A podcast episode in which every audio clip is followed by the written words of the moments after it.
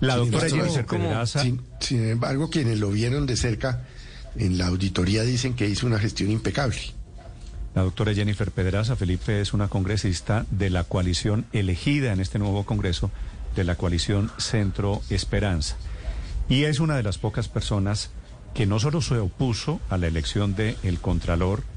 sino que está anunciando que va a presentar una demanda de nulidad contra todo este proceso. Congresista Pedraza, buenos días.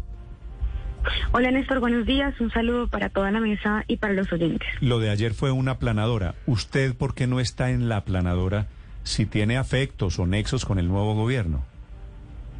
Sí, precisamente yo quiero contarles que yo voté por este gobierno en la segunda vuelta, pero precisamente creo que la importancia que tiene la Contraloría la deben conocer todas y todos los colombianos. La Contraloría no es una entidad para promover ni la reforma tributaria equitativa, ni la reforma agraria, como acabó de señalar el presidente del Senado, Roy Barreras, sino que la Contraloría es una institución que tiene el objetivo de velar porque no se roben un peso de los impuestos que se recaudan de todas y de todos los colombianos y de que se inviertan precisamente en lo que se ha prometido y en lo que se requiere como país.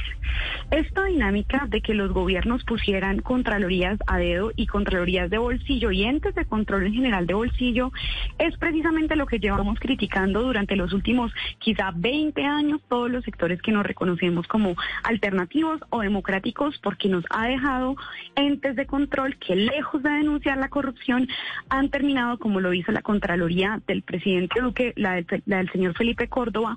eh, no denunciando la corrupción, sino de hecho pidiendo tajadas de los hechos que se robaron, como en el caso del saqueo a La Paz. Por eso es que yo he estado exigiendo y luchando junto con otros congresistas, somos pocos, pero, pero somos de diversos orígenes y digamos con unos principios muy claros, que los entes de control se mantengan independientes, que si este gobierno es el del cambio, sí creemos que lo primero que se debía haber garantizado era la independencia de los entes de control. Hemos anunciado que vamos a radicar una demanda de nulidad contra todo el proceso porque es verdad que se violó la Constitución en cabeza del Congreso pasado al iniciar el proceso de elección de la Contraloría en medio del receso legislativo y de hecho el señor Carlos Hernán Rodríguez quedó de primero en la calificación de mérito, pero porque el señor Roy Barreras y el señor David Racero, presidentes del Congreso, incluyeron a la Brava, se sacaron de la manga una entrevista, que es una calificación absolutamente subjetiva, que le dio al señor Carlos Hernán Rodríguez el primer puesto en la calificación meritocrática. Pero, pero eso es una cosa está contemplada en la norma. Sí, eso es una cosa con el Congreso anterior y todas las dificultades que hubo al conformar la lista. Sobre este Congreso que termina eligiendo al doctor Carlos Hernán eh, Rodríguez, Contralor General, ¿cuál es su consideración? Porque usted dice, prevaricaron, ¿hay allí algún tipo de nulidad? ¿En qué se falló o cuál es la irregularidad que usted encuentra en la elección? Dos cosas muy importantes. Primero, que el vicio de nulidad desde el principio no se ha solventado ese, ese, ese vicio que fue en cabeza del Congreso pasado, eh, así haya sido en cabeza del Congreso pasado, no se resolvió y en esa medida está viciada toda la elección de la Contraloría. Pero ya el nuevo Congreso citó una comisión accidental supuestamente para responder un incidente de desacato que estaba abierto por el Tribunal de Cundinamarca, pero nunca responden esa, ese debate sobre el desacato o no, sino que lo que hacen es introducir una entrevista que se sacan de la manga, que no está contemplada en el procedimiento de la ley, para eh, conformar al final la lista de los 10 finalistas.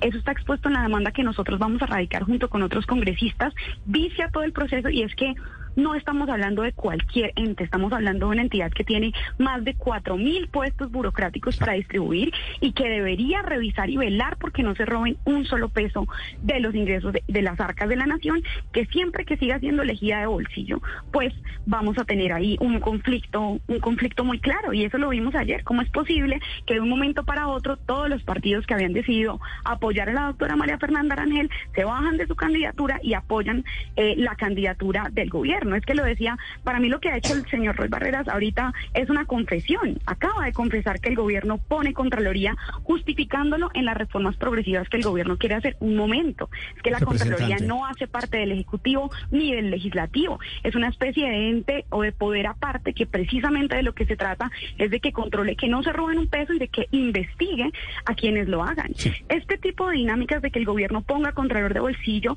es lo que ha vuelto a la, a la Contraloría o un ente para ejercer sicariato judicial, para perseguir a los críticos, que dicho sea de paso, no hemos recibido ninguna garantía de parte de la presidencia del Congreso de la República, o que sea un chaleco antibalas para los amigos de los poderosos para que nunca los investiguen, sino que de hecho dejen pasar toda su, toda su corrupción. Ayer vimos la primera jugadita de este Congreso, el primer voto en el que coincidieron el Centro Democrático y el Pacto Histórico, y fue para elegir no un contralor, sino un protector. Representante, usted apoyó la elección del presidente Gustavo Petro, ¿correcto?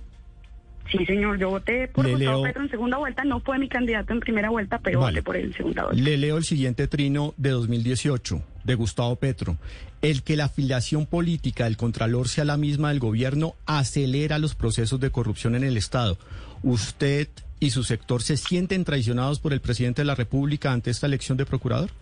¿De Contralor? Pues yo creo que esta es una incoherencia absoluta y si bien eh, lo que han señalado es que no hay una afiliación política como tal, es claro que esta era la candidatura de Gustavo Petro, tanto así, y esto es una cosa muy grave, que eh, hubo denuncias de varios periodistas que señalaron que el fin de semana de la posesión, el mismo presidente Gustavo Petro se había reunido con las cabezas de los partidos tradicionales para decirles que si querían los ministerios que les iba a dar, pues tenían que votar a favor de la Contraloría. No estamos hablando de gobernabilidad, sino de una distribución muy clara de puestos. Y pues yo, por ejemplo, voté por el presidente Gustavo Petro porque quería que hubiese un cambio importante y porque los mismos políticos de siempre no siguieran eh, ganando las elecciones y además distribuyendo distribuyéndose el Estado. Y eso es lo que pasó, que todos los partidos tradicionales terminaron apoyando esta Contraloría que había y que, y que ganó fue gracias a la intervención del gobierno. Se viola el principio de independencia de la Contraloría, pero además es un favor muy grande también para la política tradicional en la que yo no puedo coincidir. Pero Roy acaba de decir, como usted lo escuchó seguramente, que aquí el gobierno no se metió, que este señor no había sido, el nuevo Contralor, no había sido nunca militante del pacto histórico ni de la izquierda las denuncias que hay, y si quieren, les, recomiendo muchísimo la editorial de Poder que publicó Cambio y también ayer el reporte de Daniel Coronel es muy claro en señalar y en denunciar que el presidente Petro se habría reunido con las cabezas más importantes de los partidos tradicionales y fue solo así que todos ellos cambiaron sus cartas y cambiaron de candidata para al final poner una Contraloría cercana a este gobierno. Si les preocupaba tanto el Contralor, entonces yo pregunto, ¿es que en la reforma tributaria, es que en la reforma agraria de este gobierno eh, se van a robar un peso? Porque la Contraloría no tiene nada que ver con la implementación de esas reformas, sino con que no se robe un solo peso al erario público. Y a mi parecer eso es algo en lo que no podemos ceder. Para mí es un principio muy importante defender la independencia de los entes de control. Y si este es el gobierno del cambio, el cambio debe empezar por garantizar la independencia de los entes de control. Ya también seguramente ajustaremos y yo voy a participar en la reforma estructural que se le va a realizar a los entes de control y por supuesto también en la Contraloría para que esto no sea un círculo vicioso de que siempre se elija un contralor y los entes de control de bolsillo